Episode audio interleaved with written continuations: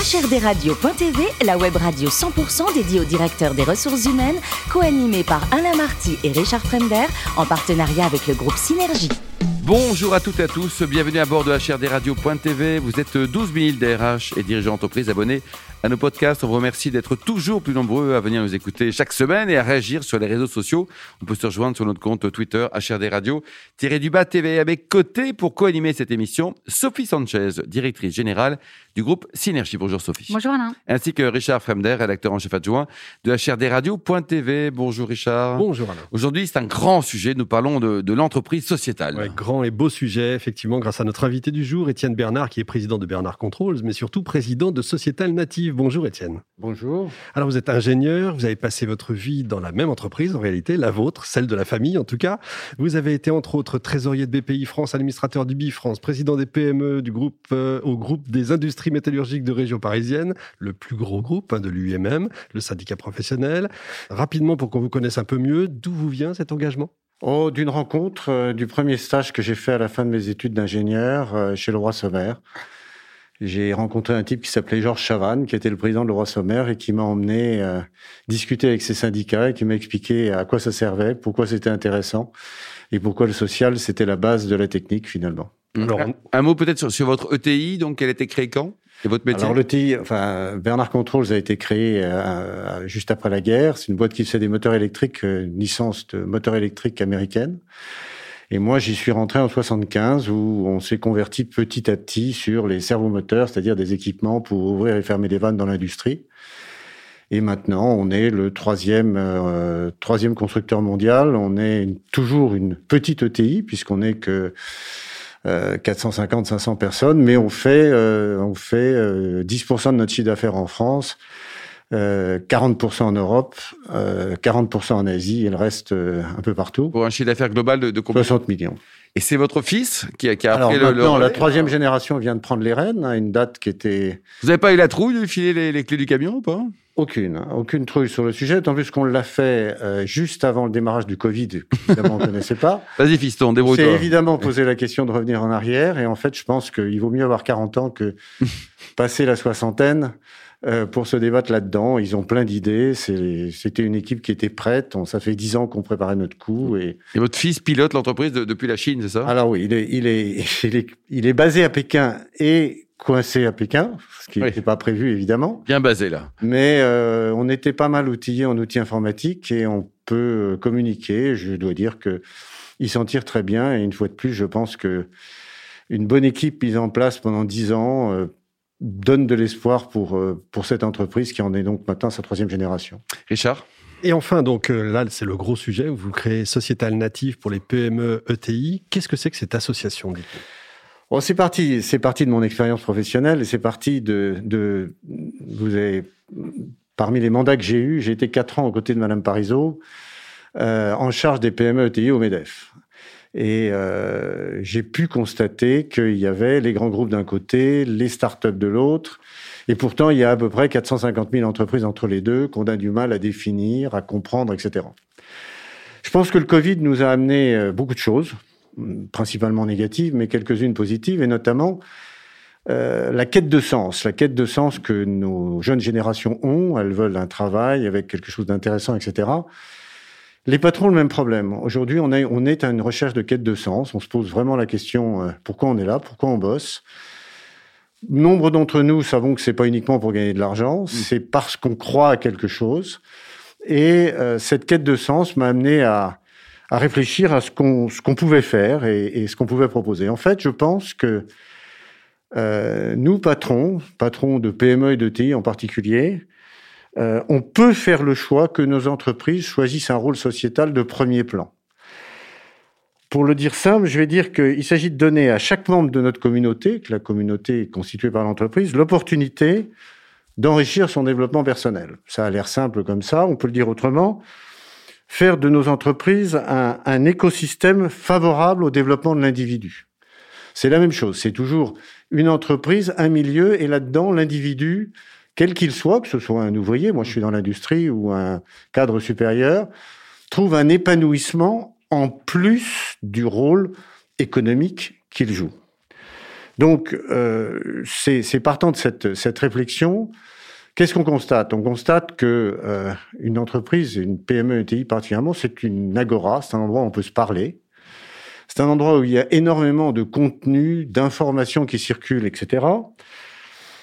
On sait aussi que la mixité existe dans nos entreprises. Dans une entreprise comme Bernard Control, vous avez euh, des gens qui n'ont pas fait d'études, vous avez des gens qui ont euh, qui sont super diplômés, vous avez des gens qui sont d'origine sociale complètement différente. Et tout ça, ça bosse ensemble et ça bosse bien. Tout ça, ça bosse ensemble, ça bosse bien et ça parle ensemble et ça pourrait, on pourrait se poser la question, ça pourrait parler plus.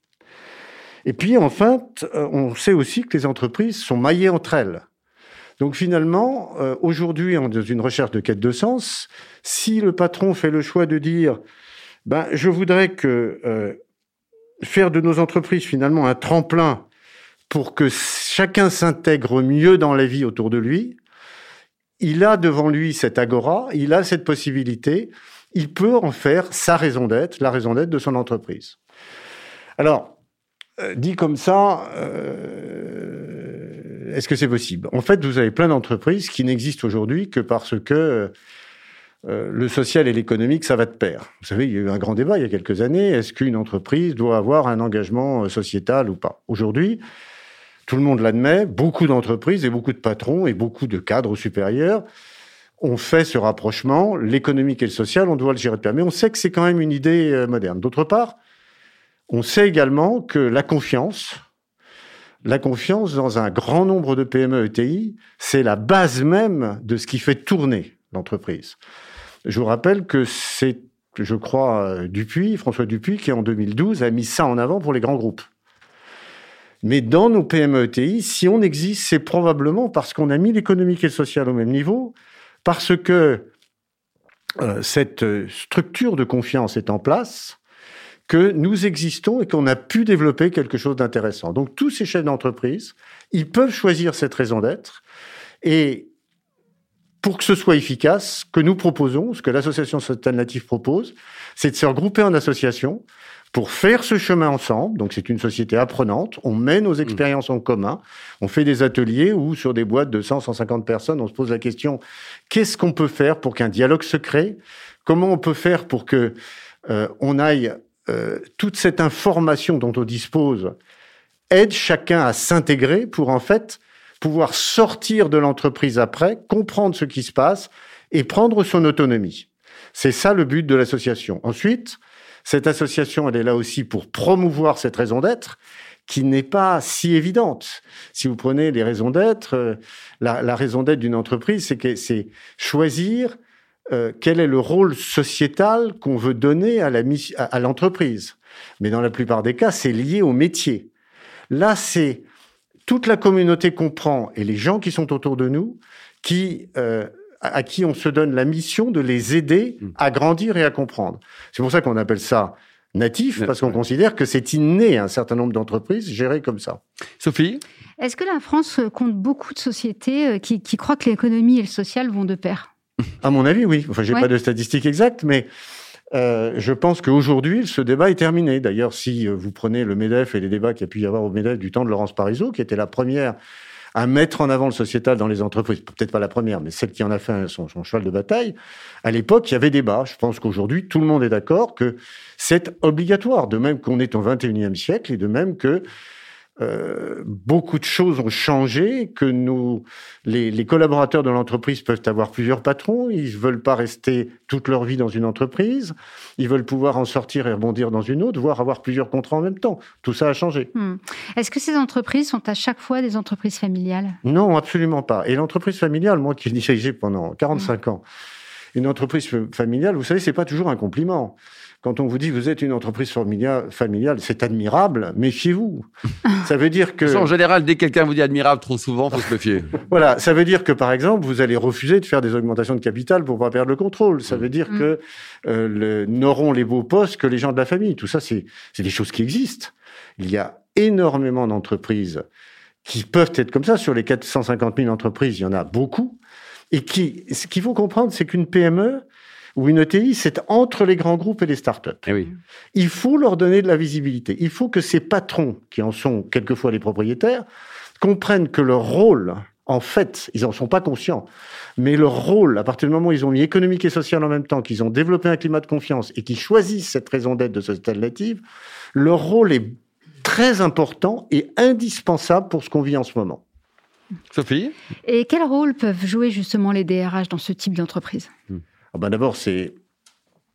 D'abord, le, la, enfin, le DRH. Pas du DRH, les DRH en DRH radio, ami. Hein. Le, DRH, le DRH, il est, il est, la, la, gestion des ressources humaines, c'est complètement partie prenante de ça, puisque c'est la base. Je, on, on, prend euh, les acteurs de l'entreprise et on se pose la question de savoir comment on va profiter de toutes les connaissances qui sont dans l'entreprise, comment on va partager ensemble ces connaissances, comment on va faire quelque chose qui n'est pas tellement inné. Oui. On va partager la connaissance avec tout le monde autour de nous.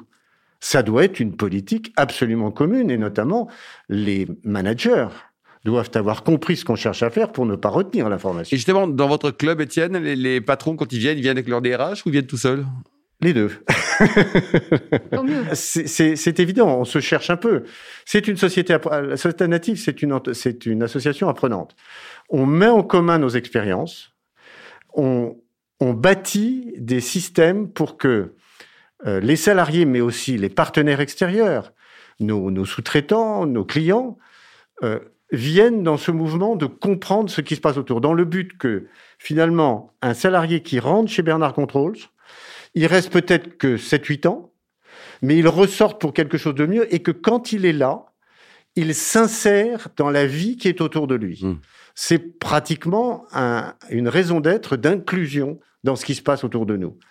C'est une réponse au. Vous savez, on, euh, on, a, on, a, beaucoup parlé des Gilets jaunes, mais les Gilets jaunes, c'est pas venu par hasard, c'est des gens qui n'étaient pas entendus.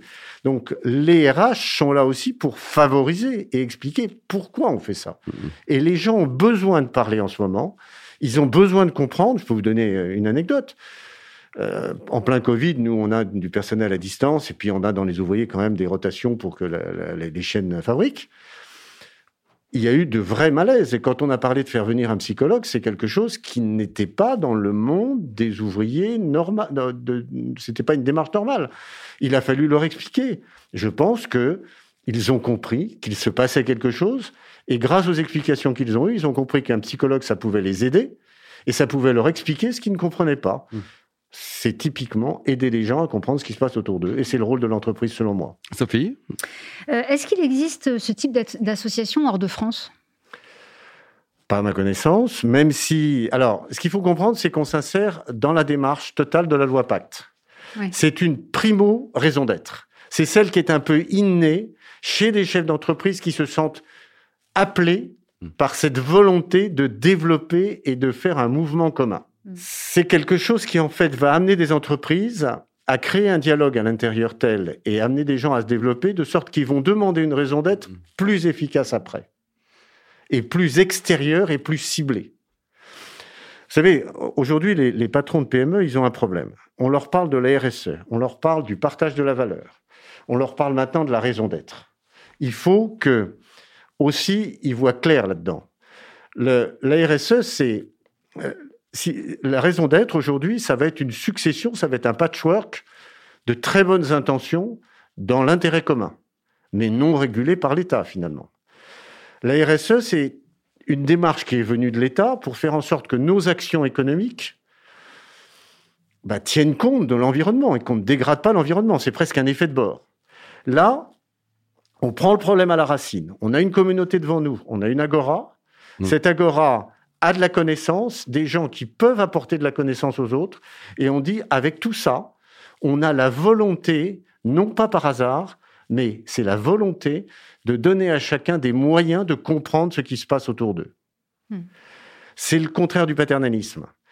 Euh, le paternalisme qui a été créé euh, il y a très longtemps avait pour but de donner des écoles, des cantines, etc. Aujourd'hui, c'est plus notre problème. Notre problème, c'est de comprendre tout ce qui se passe. Hmm.